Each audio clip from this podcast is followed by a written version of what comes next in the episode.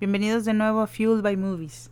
Mi nombre es Laura G. y el día de hoy voy a platicarles acerca de una película llamada Machuca. Es una película chilena del año 2004 em, que quise aprovechar eh, que se estrenó en Netflix para verla. La tenía en mi, en mi lista de espera o de pendientes eh, por mucho tiempo. Eh, es un, si no la más famosa, es una de las películas chilenas más famosas o que, que más éxito ha tenido a nivel mundial. Eh, no sé, en, en, mi mente yo la relaciono o, la comparo con, eh, no sé, tal vez eh, su equivalente en México sería Amores Perros, no sé, como que es la película que eh, puso al cine actual o contemporáneo mexicano en el mapa creo que eso hizo Machuca con el eh, con el cine chileno. Quisiera este tener más películas chilenas en mi en mi historial de, de vistas pero de las pocas que he visto me faltaba esta muy importante. Em, y es muy importante no solo porque estuvo en diferentes festivales recibió eh, premios por doquier estuvo eh, como la candidata de Chile a, los Óscares, pero no, no fue seleccionada. Eh, sin embargo, se, se, estrenó en Cannes, o sea, estuvo en, premios, en festivales muy importantes, eh, recibió muy buenas críticas y, y, bueno, tiene un prestigio que, que, le precede. Entonces, cuando vi que estaba entre los estrenos de Netflix, así accesible, solo darle play, pues no dudé en darle por fin la oportunidad y la verdad es que no, no me ha decepcionado. Eh, es una película uh, que aunque se escuche eh, trillado, y tal vez ya lo he usado varias veces esa frase de que es una película que lo tiene todo, esta película, bueno, tal vez no tiene comedia, pero en cuestión de... Es una película que eh, tiene un nivel de complejidad perfecto para, para, el, para la historia que está tratando de contar o el mensaje que está, si es que hay un mensaje que está tratando de llevar. Es compleja como toda situación política de, cualquier país latinoamericano en toda la historia. Eh, tenemos el infortunio de, de, de, todos los países latinoamericanos eh, compartir una historia violenta y, e, injusta. Eh, simplemente cambian las fechas, cambian las caras, cambian los nombres, pero nuestro gran defecto, nuestra gran maldición es nunca aprender unos de los otros, eh, simplemente repetir como una cadena. Y, y lo increíble o, lo, lo, lo, genial de esta película es que el, su enfoque, a pesar de que no es político, eh, pues como como todo, no puede, no puede deslindarse, eh, no puede evitar ser afectado por la situación política, ¿no? El, la, la idea, la historia principal de esta película es la amistad de dos niños, eh, Gustavo y Machuca, bueno, el personaje principal que se llama Pedro Machuca. Eh, Gustavo es un niño de alrededor de 12 años eh, que va, que asiste a un colegio privado, eh, religioso, donde eh, pues el director, que es un sacerdote, decide hacer como este experimento social eh, para de integrar niños de bajos recursos o de, clase baja a, este colegio no sé, no, no precisamente becados, sino simplemente dándoles la oportunidad sin que tengan que pagar la colegiatura de sus eh, como, sus compañeros, ¿no? Gustavo es de clase media alta, eh, puede permitirse como que esta educación, ya, ya sabrán, entonces hay un, eh, un mundo de diferencia en, en, las vidas de cada uno. La, las vidas de Pedro y de Gustavo, cuya amistad o el, surgimiento y el desarrollo de ella, eh, pues es el centro de, de, toda la historia. Y esto sucede eh, a, días o alrededor, eh, días antes o tiempo antes del golpe de Estado eh, que se hizo contra el gobierno de Salvador Allende en Chile en el 73, en 1973, em, que bueno, llevó a la militarización del, del gobierno de Chile y bueno, pues a la dictadura de, de Augusto Pinochet, que fue el, orquestador de este golpe de Estado.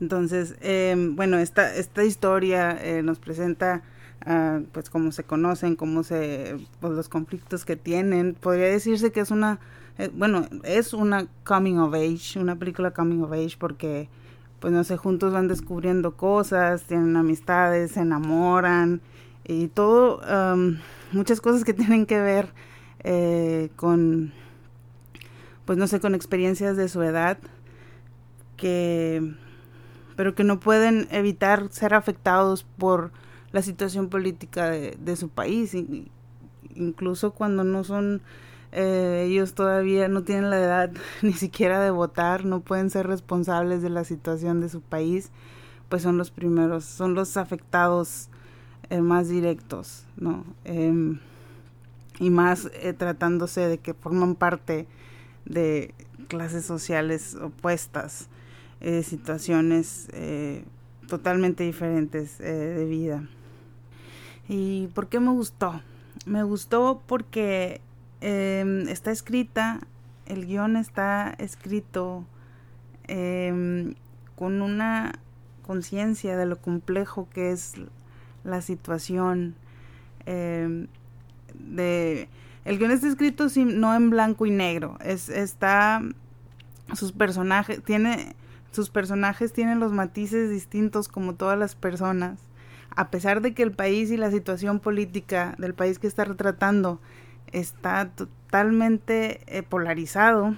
Ya es, estamos en un país que está a un paso del golpe de Estado, de, de la crisis, de, de, la explosión. Entonces la polarización está al extremo, retrata eso, pero pone cuidado en, en también retratar detalles de, de sus personajes perso de, de, sus personajes principales. Eh, que te ponen en perspectiva como las relaciones de las personas y las personas en sí no son blanco y negro, no son buenos y malos, eh, simplemente se adaptan a, a, cada situación y cuando una situación está en extremo, pues te vas a adaptar a la situación que te con la que sobrevivas, ¿no? Y vas a seguir los, ide los ideales de quien te asegure que vas a sobrevivir y vas a tener para comer y que tu zona de confort o tu vida como la conoces eh, va a seguir, ¿no? Eh, y al mismo tiempo no, tra no, no tiene como que todo este contexto político y, y, te deja las ideas, pero sin que, sin que se sienta que te está tratando de, de inculcar ideas. Si yo sacara como una conclusión eh, de solo de ver como las experiencias de esta película sacaría como conclusión que aunque que no, no me está no está intentando dejarme un mensaje socialista está poniendo mi perspectiva como tal vez no se le en ese país específicamente no se le dio la oportunidad de desarrollarse pero también te, da como un, vistazo a cómo era la situación antes sabemos que fue mucho peor después pero también como que igual no era la ideal. Eh, se prometían muchas cosas y la gente creía muchas cosas, pero al, um, detrás, detrás de todo eh, seguía viendo, seguía siendo, a pesar de que se prometía que los pobres iba, eh, iban, a, iban a ser iguales, no iba a haber diferencias, se racionaba la comida para que alcanzara para todos. Eh, siempre había, digo, hay una escena, hay una parte donde eh, los papás ricos de Gustavo, ellos tienen sus maneras de conseguir más, más comida de la que necesitan. ¿Por qué? Porque su posición social se los permite. Los ricos, o sea, se disfraza, el, socialismo en ese entonces disfrazaba de, eh, de poder o de democracia, eh, pero en realidad seguía seguían estando poderosos los que siempre han sido poderosos, ¿no? Entonces, en cierto modo, ponía, pone en perspectiva ambas caras de la moneda, eh, ambos extremos, y pero lo hace desde un punto de vista eh, no sé si la palabra es experimental, pero desde el punto de vista de la experiencia de estos niños que nada tienen que ver, que solo van eh, pues con la corriente, van eh, siguiendo las cosas como pasan y pues esto nos da una, un punto de vista imparcial acerca de la situación, ¿no? Y y bueno, realmente eh, se me hizo muy difícil, si no es que imposible, porque realmente no encontré algo que no me gustara de, la película. Estuve inmersa de principio a fin en la historia. Y, em, pero bueno, si algo tal vez le pude haber pedido, me habría gustado como ver, eh, tener más claros los, los motivos de, de, los, de los personajes adultos, de las cosas que hacían. Eh, no era muy claro. Entiendo que al ser al ser el punto de vista de los niños pues lo, lo, mismo que ellos ah, que ellos veían ah, de sus padres o de los adultos que los rodeaban es lo que se nos permite a, nosotros como espectadores y pues ya queda a nosotros sacar nuestras conclusiones y tratar como de entenderlos por qué hacían o por qué se comportaban de cierto modo, por qué seguían ciertas tendencias. Em, pero sí creo que sería lo único que, que me quedó medio a deber, pero, eh, pero en sí no. Eh, en sí, este, me dejó muy satisfecha. Me dejó, no es una película satisfecha, em, no quiero decir contenta, obviamente. Eh, no es una película que, que, te haga feliz, tiene sus momentos de encanto, em, pero pero más que nada es una película que te deja pensando. Eh, y lo que más me encanta es, eh, pues que pone en perspectiva para todas las personas que aún creen que, que, sus, que pueden deslindarse de la vida política de sus países y decir, ay, todos los políticos no tienen nada que ver conmigo, todos son iguales. Pues sí, todos pueden ser iguales, pero eso no, no quita en que a quien pongas, a quien quites, o, todas estas maquinaciones políticas terminan afectando siempre a, a los a los que menos tienen, a, todos, para empezar a todos, pero siempre a los siempre va a ir hacia abajo, o sea, siempre va a empezar el golpe de abajo para arriba. Em, entonces, como que esa, esa noción que nos deja de que eh, de que la, la política, la situación política de los países eh, puede cambiar vidas, destruirlas, destruir familias, destruir futuros. Em, eso es lo más, lo más importante que deja esta película. Y siento que la historia de Chile es, es una muy, muy interesante de la que podríamos aprender tanto México como otras, otras naciones latinoamericanas. Y de hecho hay una película eh, con Gael García que se llama No, que de hecho y que trata pues del después, ¿no? Bueno, del, del fin de la dictadura de Pinochet, de cuando se hizo el, el plebiscito para, para que la gente eh, votara si quería que se, siguiera en el poder o no. Entonces por eso esta película se llama No, porque se trata de la campaña eh, de para que la gente votara por el no, para que ya se, se quitara el poder al dictador. Esa es eh, otra muy buena película eh, que toca esta parte de esta historia, la historia política de Chile.